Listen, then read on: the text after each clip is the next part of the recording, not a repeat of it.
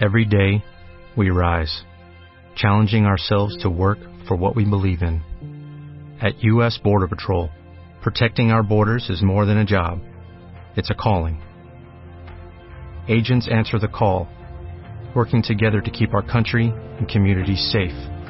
If you are ready for a new mission, join U.S. Border Patrol and go beyond. Learn more at cbp.gov/careers.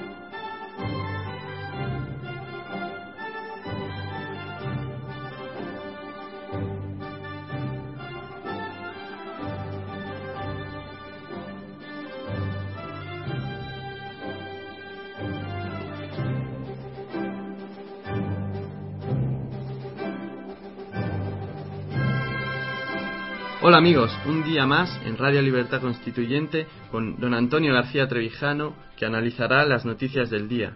Hoy presento el programa yo, soy Javier Seles, en sustitución de Federico.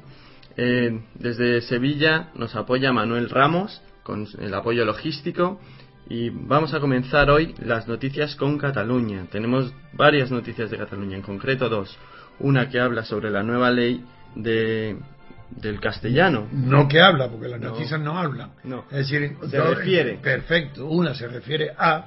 Una se refiere al, al castellano, Eso es. a la nueva ley que que, han- que, han- que- que pondrá que, han- a la, nueva, a la nueva ley que regula la enseñanza o el, el idioma utilizado en la enseñanza y otra y otra sobre el déficit. el déficit exactamente es. el cumplimiento del déficit que no lo podrá cumplir Cataluña esas son las dos noticias que vamos pues eh, como yo te felicito además por tu trabajo en Londres y también quiero decir que desde Varsovia me han llamado para felicitar eh, tu última intervención que ha gustado muchísimo, ha agradado una barbaridad por tu espontaneidad y por tu eh, juventud, que le, resultaba curioso y bonito cómo la juventud estaba al lado de la madurez eh, la sabiduría. Y el contraste. Y ese, claro. eso que era muy agradable, por la sinceridad y el respeto que sentía y la admiración por la cultura. Bueno, pues y sido muchísimas fel- gracias. Y fíjate que la- me llaman desde Varsovia para, Sí, para- para que te felicite. Muchísimas gracias. Así que pasamos a la primera de ellas, ¿cuál Pasamos es? a la primera que, que se refiere a la ley sobre el Pues castellano. venga. Eh, ¿Qué- es- ¿Cómo la tratan esta noticia es- los, los distintos periódicos? Vamos, Pues como siempre, en- te lo digo a ti, Javier, para que siempre sabes que el orden es, veamos cómo lo tratan los periódicos, Sí. para ver los titulares, qué deformaciones ideológicas tienen, según la tendencia a favor de cada partido, ninguno de ellos a favor de la democracia, y segundo también para ver el uso de la gramática española, si la deforman, si la utilizan bien, si conocen el significado etimológico de las palabras. Sí. Todo esto es el orden. El primero va a decir la noticia que has dicho, cómo es tratada en los distintos periódicos. Pues, Muy bien. Venga. En, en primero, bueno, es portada en, en tanto en el país como en, como en La Razón como en el mundo. Pues el país titula Bert endurece su ley para obligar a Cataluña a escolarizar en castellano.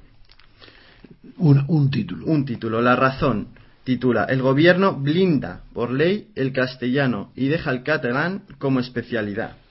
Bueno, aquí los dos. ¿Y la tercera? Y la tercera, El Mundo, dice, más deberá pagar centros privados si no ofrece enseñanza en español.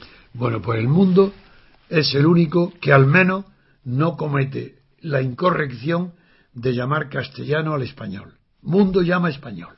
Pero tanto el país como la razón utilizan para designar el idioma español la palabra castellano. No me cansaré de repetir que eso es primero una cursilada, una ignorancia del origen de la lengua ni de las denominaciones lingüísticas y una concesión demagógica a los catalanes, a los vale- no, a los catalanes y a los vascos, para decir, porque hay una tendencia en España que decir que el español comprende también el, el idioma, el catalán y el vasco, cuando no es verdad. El español es el español, es un idioma distinto del catalán y del vasco. Solo que el catalán y el vasco pertenecen a España, eso es distinto. Pero eh, lo explicaré una vez más y lo haré mil veces más. En Italia, no se, el italiano no se llama florentino, y sin embargo el idioma italiano, tal como conocemos, es una creación prácticamente de Florencia, de Dante, y no se le llama florentino, se dice el italiano. En Francia, la Ile de France nace el francés, no me acuerdo exactamente la raíz última, pero no se llama francés y no francine, que es el idioma donde nació en la Ile de France, que para distinguir los países que eran de lengua uy y de lengua y de lengua de lengua oc eh, que lo que, que, dio origen al, al, idioma francés y se le llama francés. Pues bien el castellano el español nace en Castilla es cierto probablemente en la Rioja. En San Millán de la Cogolla toda esa zona es posible aunque no está total científicamente demostrado, hay las máximas probabilidades. Pero el idioma español no por eso se le puede llamar castellano, se le llama español. Pues bien, el único que respeta esta terminología es el mundo. En cambio, los demás ya corrijo sus titulares porque emplean la palabra castellano. Bien, ¿en qué consiste la noticia? Pues el VERT ha anunciado que, que va, va, va a empezar una ley en la que eh, no, el país anuncia qué es lo que anuncia, que ver que endurece. Endurece su ley para obligar a, Cataluña a escolarizar en vamos, Vamos a analizar esto. En primer lugar, endurece su ley, no es ley de ver. Será una ley del gobierno de Madrid en el caso que sea un decreto. Si es por una ley del Parlamento, sería el Parlamento. Como esto parece, eh, parece que la reforma educativa que reclama el ministro de Educación para obligar a que todas las comunidades tengan el mismo tipo de enseñanza es un anteproyecto de ley elaborado hace un mes. Esto es lo que es. Pues bien, no es la ley de ver, es un anteproyecto de la ley de, del, gobierno.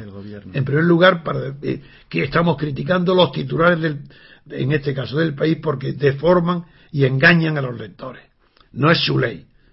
Obligar a Cataluña, bueno, obligar será a la educación a la educación catalana, no a Cataluña, a escolarizar en castellano, en español, eh, pero eh, aquí hay que distinguir algo que quizás venga luego en la razón con más claridad, porque creo que la razón en eso ha sabido distinguir.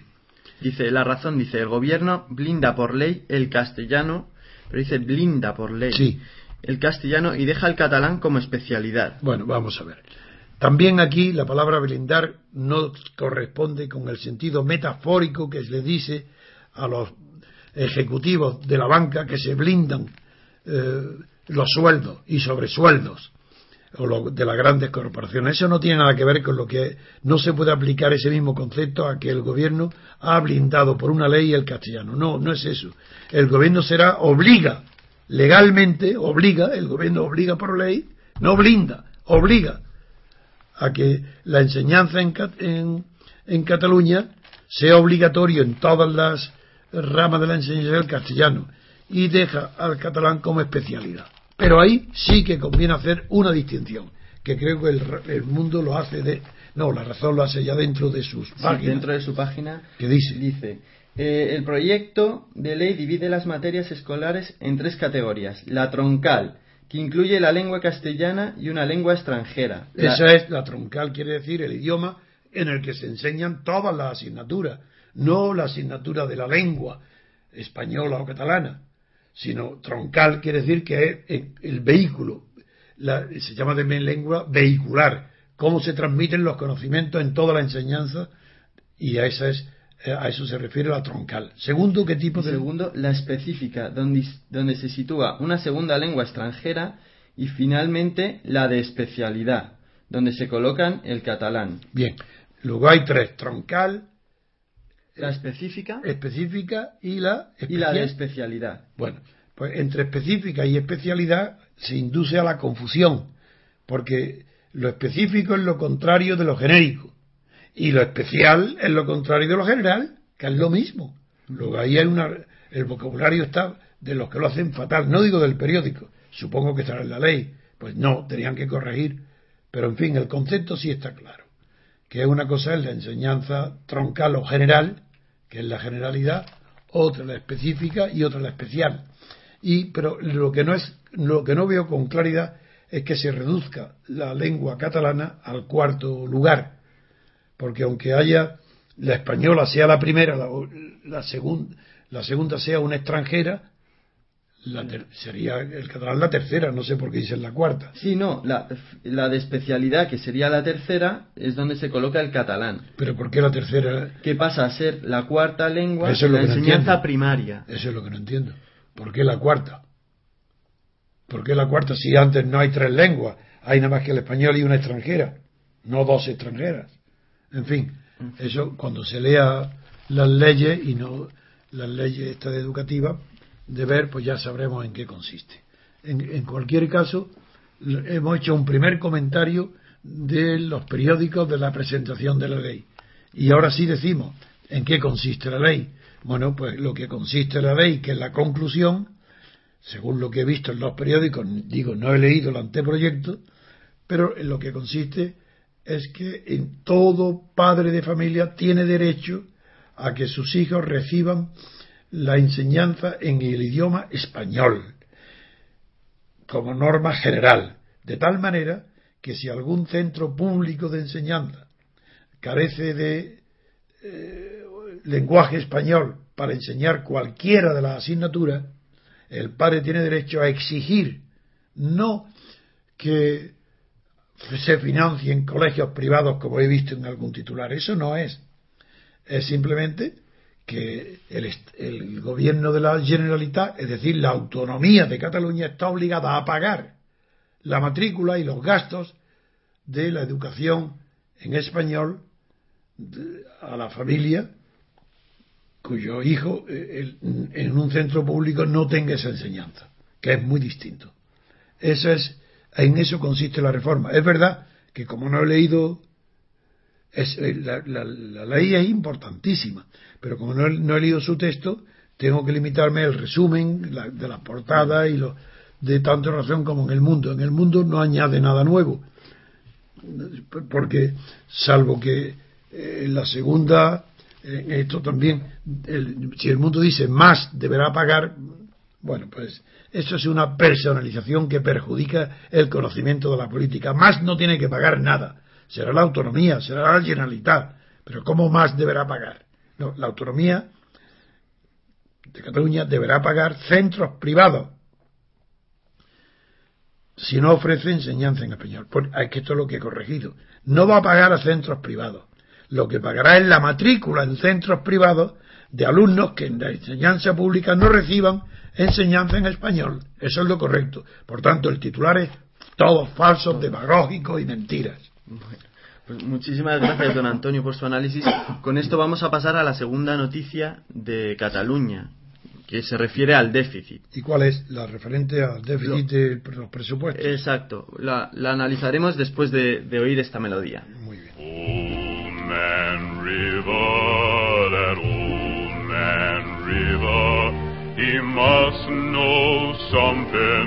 But don't say nothing, he just keeps rolling, he keeps on rolling along. Pues así es, hablamos sobre el déficit en Cataluña, y es que más ha advertido de que Cataluña no cumplirá en 2013 el objetivo de, del déficit. Eso es lo que titula el, el país en su página 15. ¿Le repite el título? Más ha advertido de que Cataluña... ¿Más, más qué?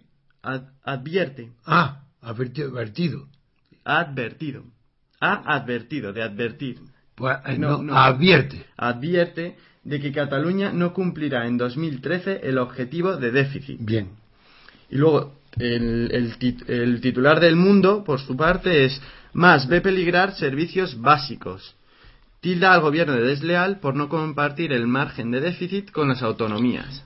He oído esta noticia en televisión y la he oído claro tengo un conocimiento mucho más directo y certero que el que me ofrece la lectura de las portadas de los periódicos. Lo que más ha dicho es algo parecido En primer lugar, ha dicho que Cataluña no va a cumplir el déficit. Eso está claro. No, Cataluña, la Generalitat no va a cumplir los objetivos del déficit que le habían señalado el gobierno español. Pero lo ha dicho con un grado tan grande de resentimiento contra el Estado que echa la culpa de toda la situación catalana al Estado, diciendo literalmente, si el Estado español no es capaz de cumplir con los recortes y las políticas de austeridad, los objetivos que le ha señalado Bruselas, el de los objetivos del déficit, dice al menos que reparta con lealtad y con justicia, son las dos palabras que ha dicho, leal y, justi y justo, las obligaciones de recorte y de, sobre todo, el reparto del déficit entre las comunidades. Es decir, está culpando al gobierno, uno, de que es por culpa del gobierno que Cataluña no va a cumplir. Dos, que si lo está atacando al gobierno de que es incapaz de cumplir los compromisos adquiridos frente a Bruselas. Tres, que si es incapaz de eso, que reparta equitativa y justamente el déficit entre todas las comunidades. Ese es el ataque directo y frontal del derrotado más, del nacionalista más, que, en, según ya, sí, la noticia que has leído tú, Javier, dice que más tilda al gobierno de deslear por no compartir el margen de déficit con la autonomía. No exactamente, pero sí, es por no repartir, no por no compartir, sino por no repartir con lealtad y justicia el déficit con, eh, con toda la autonomía. Esa es la verdad. Así es. Ha dicho también que le, que le van a obligar a realizar unos ajustes que no tienen sentido. ¿Por qué dice esto? ¿Por qué tiene que hacer algo que él mismo dice que no tiene sentido? Para acercarse a izquierda republicana. Por eso lo dice. Diciendo, hago esto porque me obligan, pero esto no tiene ningún sentido, esto es absurdo. Y se lo dice a quién, a izquierda republicana. ¿Por qué? Porque izquierda republicana, izquierda republicana le ha dicho que no entre en el gobierno porque él tiene una política contraria a los recortes y una política social incompatible de medidas sociales una política de medidas sociales incompatible con la que tiene CIU. Y por esa razón tiene que acercarse diciendo estas frases completamente demagógicas. De unos ajustes que no tienen sentido. Pero, en cambio, veo en, que en el periódico El Mundo, en un subtítulo, dice el, que se llaman ladillos, eh, el presidente no desvela si cumplirá el déficit y recurrirá de nuevo al FLA. Pues sí, que lo desvela, porque la televisión ha dicho que no puede cumplir. Ya. Pues muchísimas gracias, don Antonio, por este, por este análisis de la noticia. Con esto acabamos las noticias sobre Cataluña y pasamos a la, a la noticia sobre Díaz Ferrán, pero después de oír esta melodía que nos pone Manuel Ramos desde Sevilla.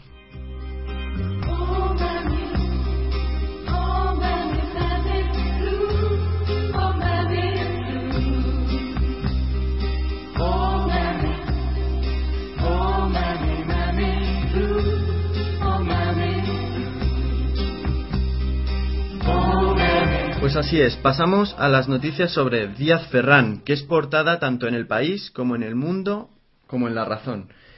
El país titula Detenido Díaz Ferrán por evadir 50 millones a paraísos fiscales. La policía halla 150.000 euros y un kilo de oro en la casa del exjefe de la CEOE. E. El mundo titula Díaz Ferrán, detenido, ocultaba 50 millones a sus acreedores. Es la misma noticia del país, pero diciendo que lo ha evadido, estos 50 millones, y el mundo destacando que han sido en, fraude de sus acreedores. O sea, que ha evadido en fraude de sus acreedores. ¿Y, cuál es la tercera? Y la tercera es, el titular es de La Razón y dice, el hombre del lingote de oro. Detenido Díaz Ferrán, acusado al alzamiento de no acusado de, de, alzamiento. Es que se está olvidando el de. De alzamiento de, de bienes. alzamiento. Eso sigue. De bienes y blanqueo de capitales. Es ah un momento. Es la primera vez que veo en las portadas la palabra blanqueo de capitales. He tenido la paciencia de leerme aunque muy rápidamente a ver por qué habla de blanqueo de capitales. Porque una cosa es la evasión de capitales como dice el periódico el, el país él ha dicho que, que ha evadido.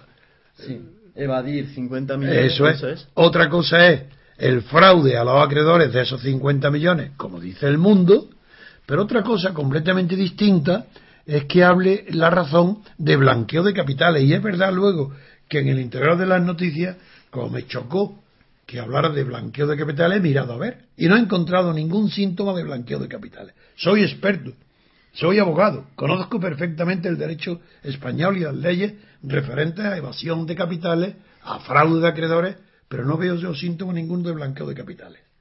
Porque el blanqueo de capitales, ¿cuándo se produce?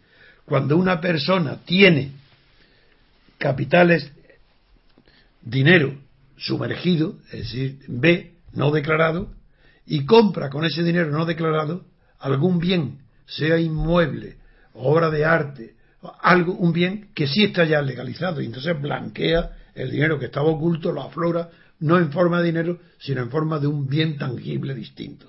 Eso es blanqueo de capitales. Yo no veo nada, ah, no digo que no lo haya, lo habrá, pero los titulares y la información que aparecen en los periódicos no tienen ninguna descripción de blanqueo de capitales. Y sí lo tienen de evasión a Suiza o a, donde, a otro sitio, evasión del euro, de capitales, es un delito, y también eh, contiene evidentemente un fraude a los acreedores, porque la quiebra que, que declaró es fraudulenta, porque todos sus objetivos han sido engañar a los acreedores haciéndose pasar por insolvente cuando no lo era. Lo que ha hecho es una trama, de acuerdo con una empresa, un señor, el cabo, no sé cómo se llama, que también parece que fue el mismo que compró Rumasa, para sacar activos de las empresas en quiebra eh, de manera que parezca que o, que hacer los que ya no pueden ser perseguidos judicialmente sacar activos y dejar el pasivo. Eso, eso, eso sí se entiende muy bien lo que es pero lo que no se, lo que no se entiende es la expresión ni evasión de capital ni eh, ni que las labores que está haciendo Ángel de Cabo que es el, el nombre de este empresario de liquidación de empresas, no, se le llama que liquida y no liquida, es de ocultación de activos de empresas en quiebra. Esa es su especialidad.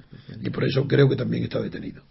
Seguimos. Pues, muchísimas gracias. Vamos a pasar entonces, después de oír esta melodía, a la siguiente. No, pero antes de eso es que quería, eh, antes de la publicidad, quería señalar que justamente los periódicos ponen en, en portada, sacan en primera eh, página, en portada, sacan esta noticia, porque este hombre hay que destacar que ha sido nada menos que el jefe, el presidente de la patronal, que es la Asociación de Empresarios de España, de los altos empresarios, que ha, sido, ha sido amigo y modelo de todas las autoridades, de todos los gobiernos del rey, de todas las...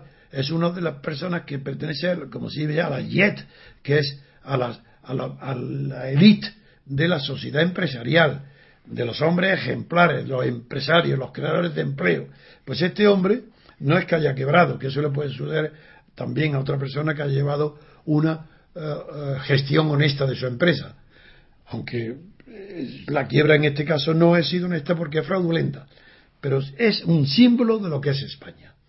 No es solo cuando se culpa a la clase política de que es la última que está degenerada y corrupta, es verdad, pero mm, se debe de enseguida decir que forma una sola casta con los empresarios de élite, con los grandes empresarios, que, son, que se han enriquecido después de Franco de una manera vertiginosa. Nueva fortuna o las antiguas multiplicadas por 10. Y todo esto ha sido de la mafia que forman la clase política y la clase empresarial, sin olvidar que los grandes medios de comunicación, televisiones y periódicos, las privadas, han sido alimentados por estas fortunas opacas, por estos grandes y falsos empresarios, bien mediante eh, anuncios de publicidad no justificados, solamente una manera de, de, corromper y de comprar a los órganos de comunicación de sus empresas, o bien directamente participando ellos en los consejos, aportando dinero, es decir, han formado una casta donde la clase política, la alta clase empresarial, y los grandes medios de comunicación han formado un verdadero complot para el eh, enriquecimiento de todo ello a costa de la pobreza del pueblo español, de la sociedad española y son ellos los principales responsables de esta crisis que está atenazando y quitando oh, las ilusiones a cada vez mayores capas de la sociedad española. Así es. Pues muchísimas gracias, don Antonio. Ahora sí, pasamos a la siguiente noticia que habla sobre el rescate. Vamos a pasar a una serie de noticias económicas. La primera habla sobre el rescate a las comunidades. Lo haremos después de oír esta melodía.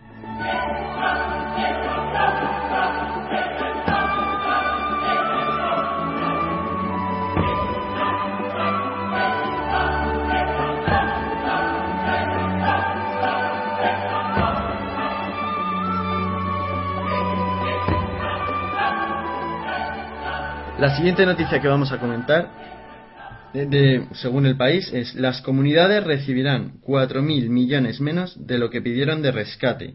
Hay nueve comunidades que habían pedido un rescate y entre todas habían pedido cerca de 16.900 millones, pero se estima que la cantidad que recibirán de momento no supera los 12.800 según datos facilitados por los gobiernos regionales. Continúa la noticia, a ver si me da algún dato que justifique el, titular que dice que recibirán cuatro mil millones de, lo que de lo que pidieron. Pero claro pedir no es igual que, que dar. Entonces pidieron pero es que acaso estaba obligado el gobierno central a dar lo que pidieron probablemente no. Así que esa, esa portada es equívoca y claro, como se refiere al país que siempre está atacando a, al PP y al Rajoy, quizás trate de ponerlo en evidencia. Y yo quiero saber, y el lector y nuestros oyentes también, si es un incumplimiento del, del gobierno del Rajoy, que no da lo que estaba obligado, o simplemente es un titular demagógico, diciendo que las comunidades recibirán cuatro mil millones menos de lo que han pedido. Bueno, ¿y qué? Vamos a ver por qué. Dime qué dice de luego la noticia. Dice, Hacienda puso en marcha el Fondo de Liquidez Autonómico con el... Ah, sí, el famoso FLA. El FLA. Eso es. En julio, con el fin de ayudar a las comunidades ante las dificultades que tienen para acudir a los mercados financieros. Lo dotó con 18.000 millones y se fijó una serie de criterios para acceder a él. No dice nada de que se hubiera. Pues nada, en titular demagógico. Ya sabemos que si hay cuatro mil millones de rescate, lo que está haciendo el país es justificando, adelantando, que no van a cumplir el déficit porque han recibido cuatro mil millones menos, lo cual es una falsedad, puesto que si eso es así, ellos tienen que cumplir el, objetivo del déficit, sea cual sea la cantidad que le hayan dado, porque es una obligación eh, legal, presupuestaria y que, y que el gobierno la obligó en, en las reuniones conjuntas. Por tanto, es una noticia demagógica para perjudicar la fama del gobierno y dar la coba, la adular, a las comunidades, entre otros, a más. Así es. Pues muchísimas gracias, don Antonio. Vamos a pasar a otra noticia económica, después de la melodía.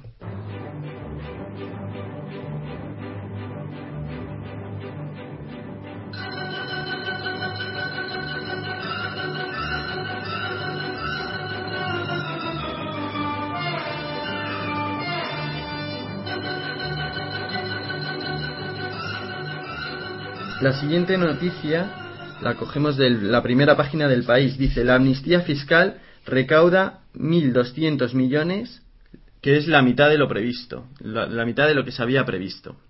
un poco menos de la mitad, porque se había previsto 2.500. Te lo dije antes, lo repito ahora. Eso es un poquito menos de la mitad.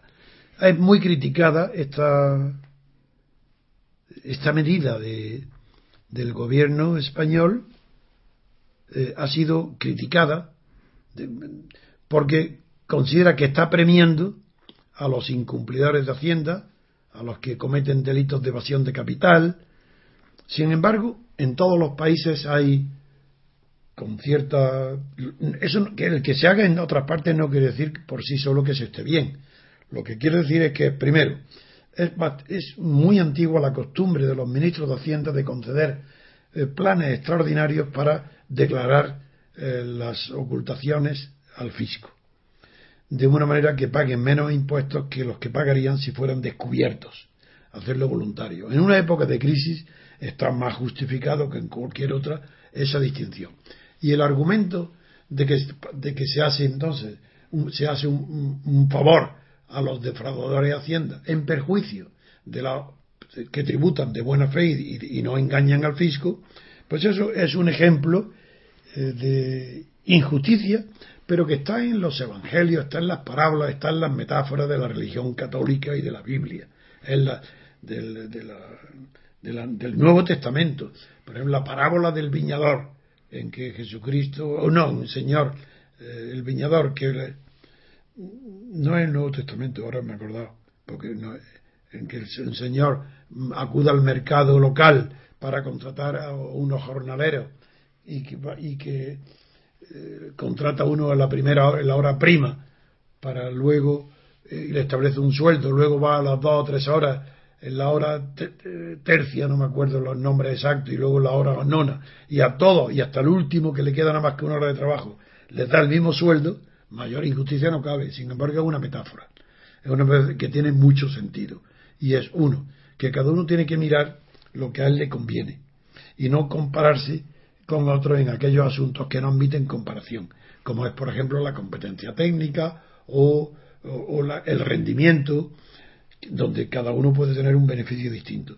Pues aquí nos recuerda un poco la injusticia de la parábola del viñador, porque eh, los defraudadores se encuentran favorecidos, pero el beneficio que se obtiene la sociedad es mayor que el perjuicio que se causa a los contribuyentes de buena fe. Esa es la razón. Que se causa un beneficio, es verdad que, por lo que se puede criticar a Montoro, es por el fracaso de su medida, no por haberla tomado. Es porque él creía, y lo dijo, lo dijo ya con muchas precauciones, porque privadamente sé que decía que iba a ser mayor. Es más, se esperaba que iban a llegar, se iban a, emerger de la economía sumergida, iban a emerger 10.000 millones de euros. Después ya él, Montoro, fue prudente diciendo que 2.500 millones, y ahora son 1.200 millones. Ese, ese es lo que es un fracaso del gobierno, pero no porque la medida fuera inútil, aunque fuera injusta, pero era, era buena para la sociedad. Entonces ahora lo que se han encontrado es que ha fracasado. ¿Y por qué ha fracasado? Pues, pues muy sencillo, el evasor, los grandes evasores de capital no son los creo casi no sé cuántas miles de personas, muchísimas, que han declarado que han regularizado sus cuentas pero sobre un promedio de 30.000 euros de evasión fiscal, 30, 40, 50, menos de 100.000 son la mayoría. Y son tantas que, claro, que se han llegado a sumar. Eh, se han declarado 31.000. A eso me refería. Eso es. Pues si divides 31.000 2.000, verás que salen cifras ridículas. Porque los grandes evasores no se han acogido a esta medida. ¿Por qué? Porque piensan que ya están fichados.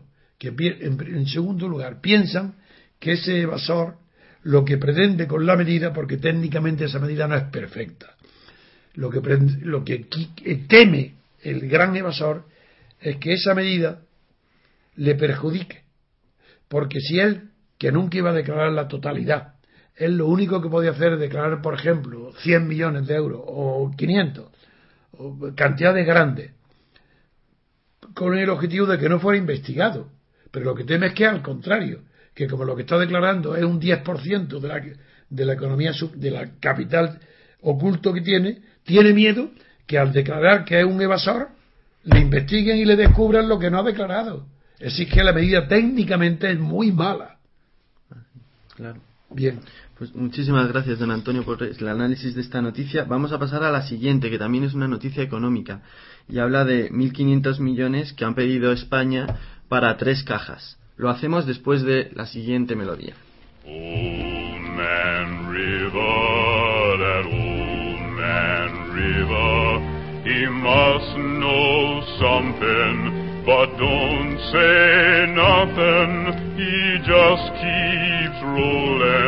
He keeps on rolling along. La siguiente noticia, como decía, económica, Em, se aparece en el país en la página 25. España pide 1.500 millones adicionales a Bruselas para tres antiguas cajas.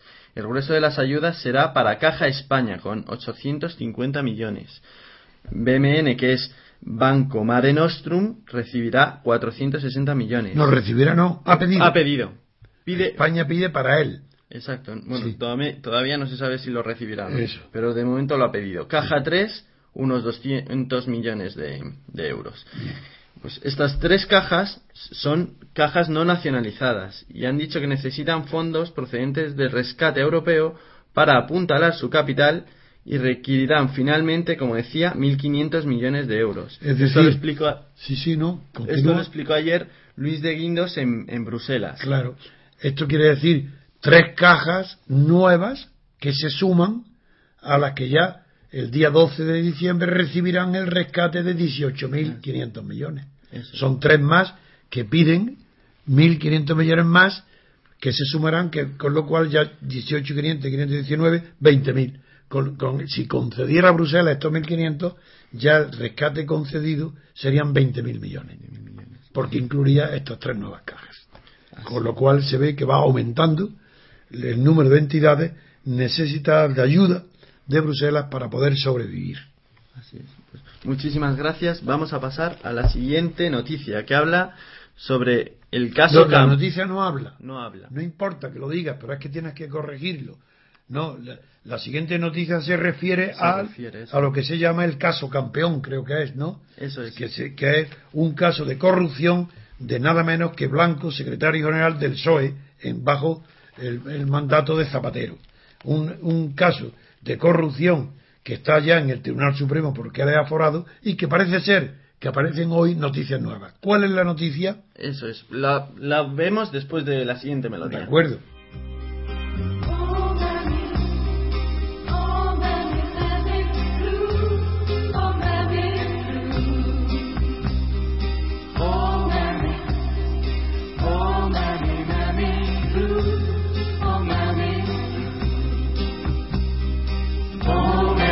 Pues así es. La siguiente noticia es sobre el caso campeón.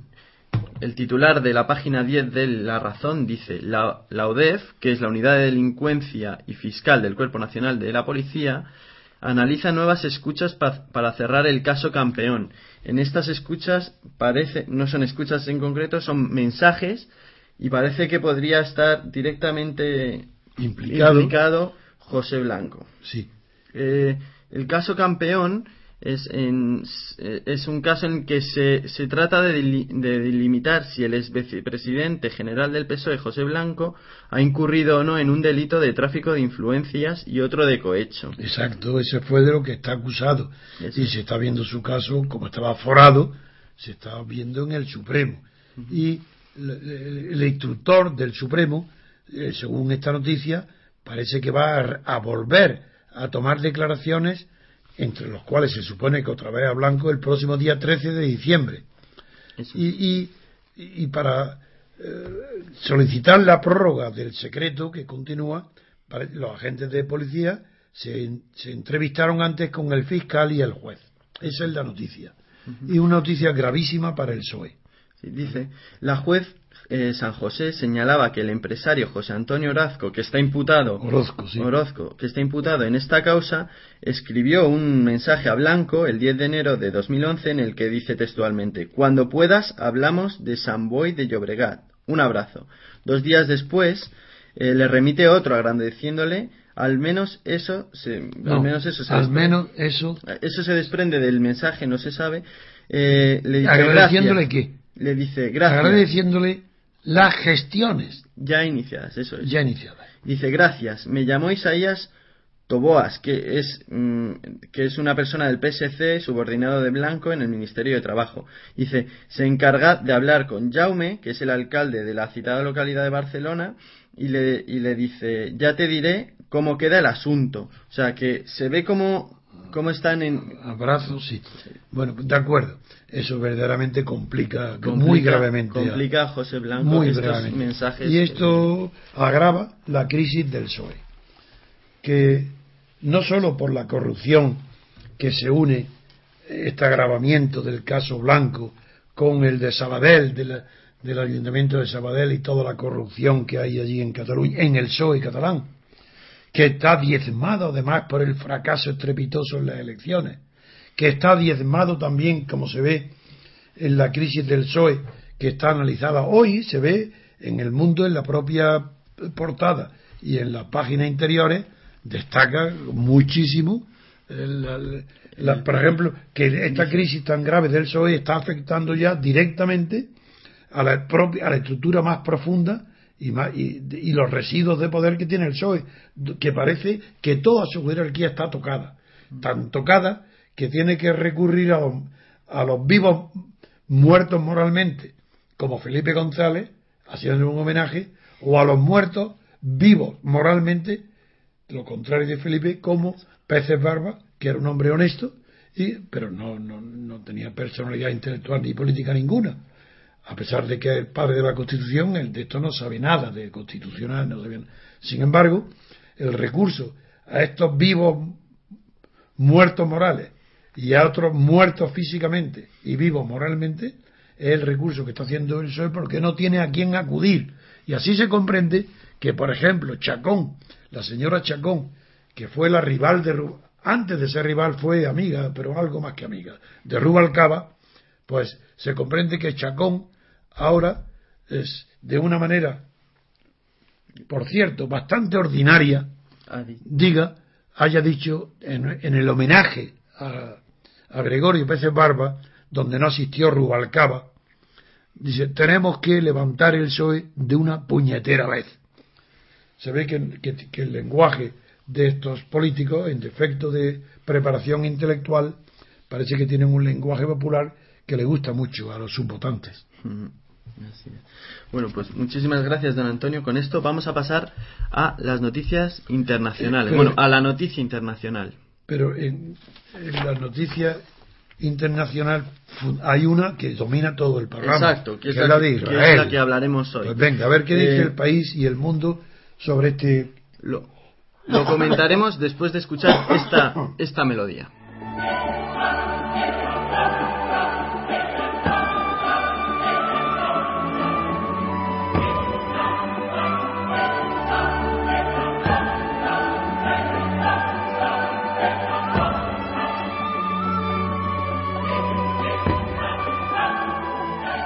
Pues la siguiente noticia, como decíamos, se refiere a Israel. Europa lanza una ofensiva inédita contra Israel por castigar a los palestinos.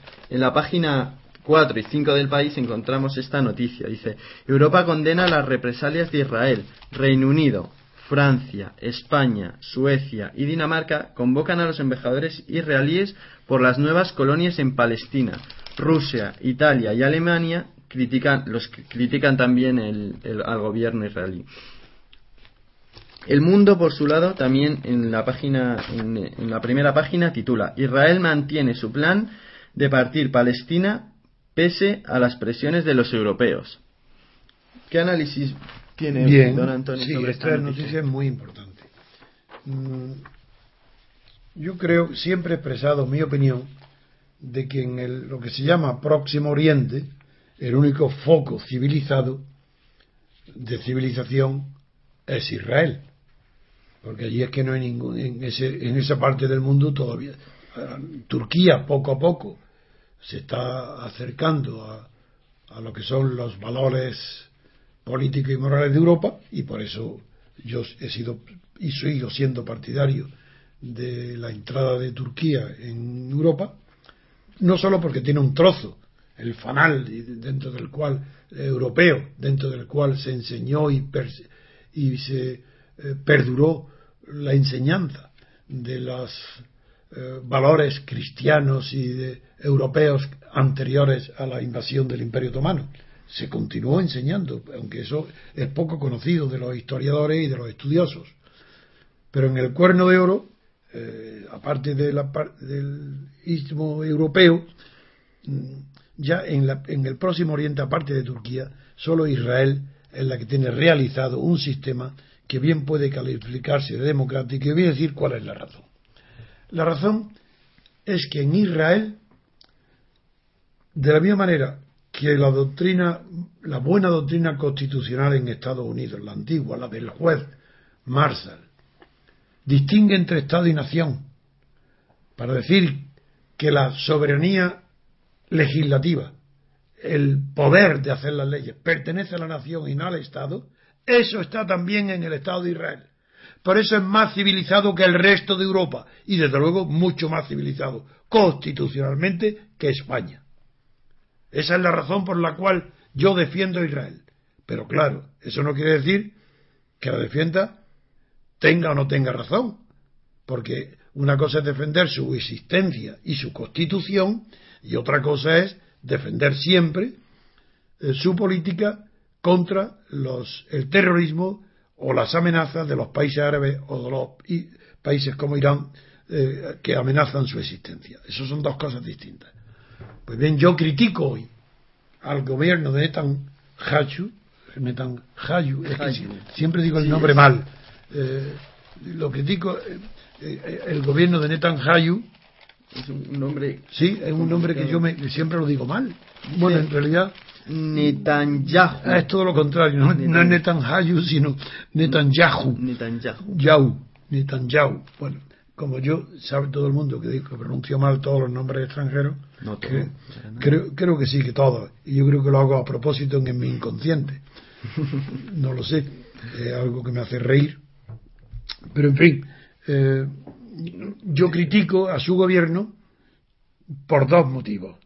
Primero, critica a la prensa por decir, como critico hoy a los gobiernos, por creer que, que si a las 12 horas de aprobar la ONU la- el reconocimiento del Estado palestino como est- Estado observador, igual que el Vaticano, en la ONU, que a las 12 horas responde con extendiendo los asentamientos israelíes en Palestina y Cisjordania, pero sobre todo en Jerusalén, eh, 3.000 con 3.000 viviendas, creo que eso es imposible. Pudiera estar preparado, pero eso es imposible que sea la respuesta. Estaba preparado antes.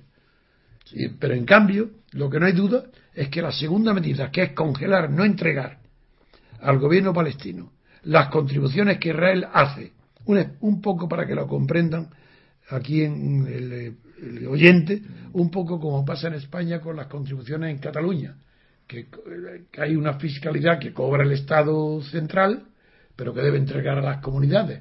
Bueno, pues algo parecido.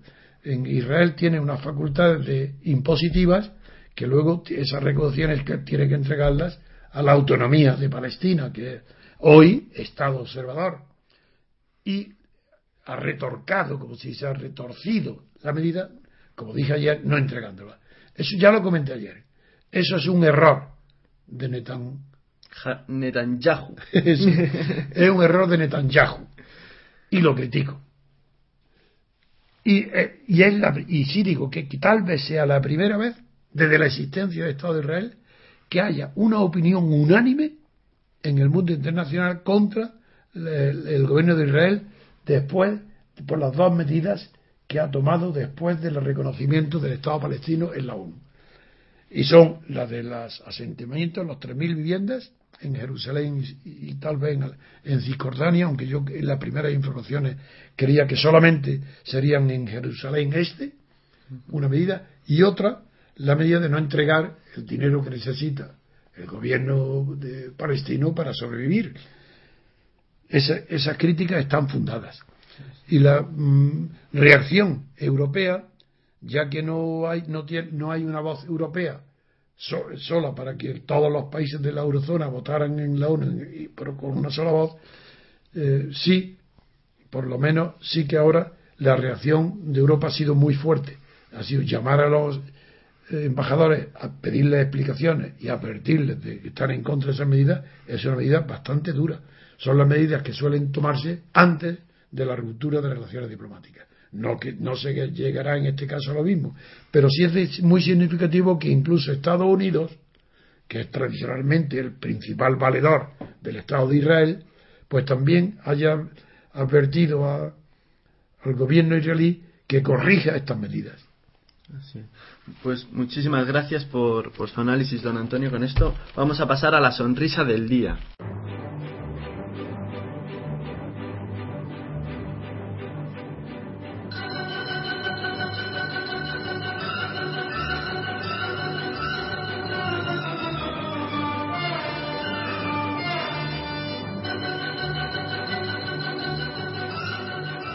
Pues como decía, pasamos a la sonrisa del día. Y hoy hemos elegido una noticia sobre el Louvre. El es- Louvre, el Louvre, museo. el museo del Louvre. Louvre. Louvre. Mi pronunciación en francés No, sí, tampoco. no, yo la mía es mala también, pero Es con que no mala. pronuncies la E, basta. Louvre, sin Louvre. pronunciar la E. Perfecto, pues el Louvre ha abierto una nueva sucursal, va a abrir una nueva sucursal. Es una manera, de, una manera de llamar, que no es una sucursal. Abierto una nueva escaparate del Louvre, una instalación del Louvre, Ujú. en ¿dónde? Un segundo lo, un segundo Louvre. No, en no, Lens. En Lens. En Lens, eso es. Está en el norte Está- de Francia, Lens. Sí, es una ciudad de 36.000 habitantes situada en la región de Nord-Pas de Calains, en el norte de Francia. El museo abre eh, abierto una sucursal, sí, y en una zona del país castigada. Se esperan más de 500.000 Castigada por la crisis por la crisis. de, eso de es. Francia. Y en este, en esta nueva, en este nuevo segundo se esperan más de 500.000 visitantes al año. Como decía, esta, esta ciudad está situada en el norte y el museo se construyó sobre los terrenos de las antiguas minas de carbón. Es una zona que tiene minas de carbón. La sucursal eh, de, Louvre de París espera más de medio, como decía, más de medio millón de visitantes al año ¿Y por quién ha sido construida? y ha sido construida, bueno, dis- diseñada por dos arquitectos japoneses, que son Se-. Sejima y Nishizawa. Alberga unos 28.000 metros cuadrados de espacios de exposición. Y el proyecto ha costado 150 millones de euros y será inaugurado hoy por el presidente de la República Francesa, Hollande.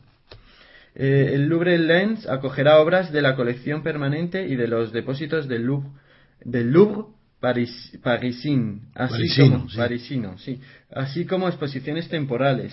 La primera muestra albergará a Rafael, Oh. a Leonardo, Oh. a Miguel Ángel y a Tiziano, entre otros. Oh, ¡Qué maravilla! Así es. Y, y datos económicos. Dice que se han creado 70 puestos de trabajo directo Uh, qué bien. y 40, ex- y 40 externos. Así 110 puestos de trabajo. Eso es, en una zona que, como decíamos, Deprimida. deprimida económicamente. Bueno, es una maravilla la noticia. Bueno, todos los que me conocen o me leen saben que tengo verdadera pasión por la belleza, por el arte, especialmente en la pintura, aunque también en la escultura he hecho muchos estudios y, he tenido muchos placeres que proporcionados por la escultura. Pero en fin, eh, prescindiendo de mis gustos personales, es una riqueza indiscutible el- el aumento o la expansión de los grandes museos del mundo, entre los que está desde luego nuestro Museo del Prado. Pero esto tenemos que imitar al Louvre, no solamente por lo que está haciendo, que es maravilloso, figurar lo que implica regiones que no están acostumbradas ni siquiera a este tipo de cultura, que tengan abierto un edificio de museo para exhibir periódicamente, de vez en cuando, rotando, obras inmortales de la pintura que van a conocer y ver, por, y aparte del enriquecimiento, ahí dice de los puestos de trabajo. Pero eso para mí no es nada comparado con los visitantes. Es que va a ser un enriquecimiento enorme, porque va a haber turismo interior y exterior para ir a visitar a este a las exposiciones que organice de modo circulante el Museo del Louvre. Es una noticia extraordinaria, claro que es la sonrisa del día y del año. Y más, y mucho y con más motivo. Voy a decir otro motivo de satisfacción. De, en España no se valora desde hace muchísimos siglos, la- desde el siglo de oro casi, no se valora la inteligencia, no se valora a los grandes personas, los grandes investigadores de la ciencia o del arte o de la filosofía, pensadores, no se valoran. Fue una excepción Ortega Gasset. En la República sí exaltó las figuras de Ortega y Gasset, de Marañón, de Ayala, pero fue una cosa excepcional y efímera. Hoy en España la inteligencia y la gran cultura es sospechosa. El hombre inteligente se le tiene miedo y al hombre culto eh, se le tiene como un ser raro, apartado, como si fuera erudito. Creen que la cultura es erudición. Pues bien, eh, eh, la sonrisa para nosotros, y pueden extrañarse los oyentes, consiste en que una mujer española, especialista, licenciada como es natural en, en- en artes, en filosofía, discípula del gran investigador español Matías Díaz Padrón, que fue conservador del Museo del Prado, hoy está jubilado, pero que continúa más activo que nunca, publicando y descubriendo. Este hombre, Matías Díaz Padrón, creo de verdad que ha descubierto más de 500 obras, ha descubierto la autoría de más de 500 obras de, de los más pintores mejores y más famosos del mundo. Su obra es ingente. Cuando este hombre se le reconozca su valor, se quedarán asombrados los contemporáneos, cómo no es ni académico, cómo no se le han dado premios, cómo no está reconocido, cómo no le hacen entrevistas en el mundo, en, en- en todos los periódicos, en las televisiones españolas. Eh, pues bien, este hombre tiene una escuela de discípulos suyos eh, y uno de sus discípulas es sobrina de él. Se llama Yael San Salazar. Y la noticia que les digo, comentando la extraordinaria alegría que me produce la expansión del Louvre a la ciudad de Lens, la noticia para nosotros, para mí extraordinaria, es que esta sobrina de Matías, Yael San Salazar, ha sido contratada por el Louvre, por el director general del Louvre, contratada durante seis meses para que culmine trabajos de investigación sobre pintura de, la pintura flamenca del siglo XVII y XVI. Y eh, ha sido recibida y homenajeada como merece, recibida y presentada a todos los grandes cargos del Louvre, y presumiendo de la adquisición de que esta mujer española sea hoy requerida por el Louvre para que le ayude en su trabajo de investigación. Esto que tenía que ser un motivo de honor y de orgullo para todos nosotros, debería estar en la primera portada de los periódicos y de las televisiones, pues sí está una mujer modesta, muy atractiva en todos los sentidos, pero eh, que sabe que en España es peligroso ser reconocida.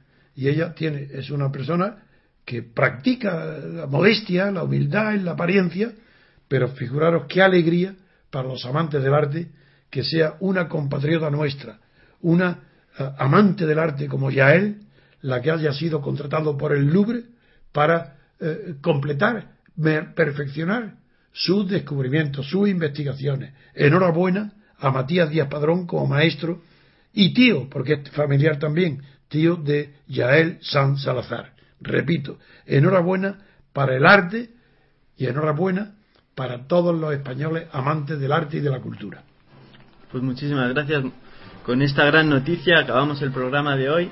No sin antes agradecer a todos los oyentes, a usted, don Antonio, por el análisis y a Manuel Ramos que nos da su apoyo logístico desde Sevilla. Un saludo y hasta el próximo día.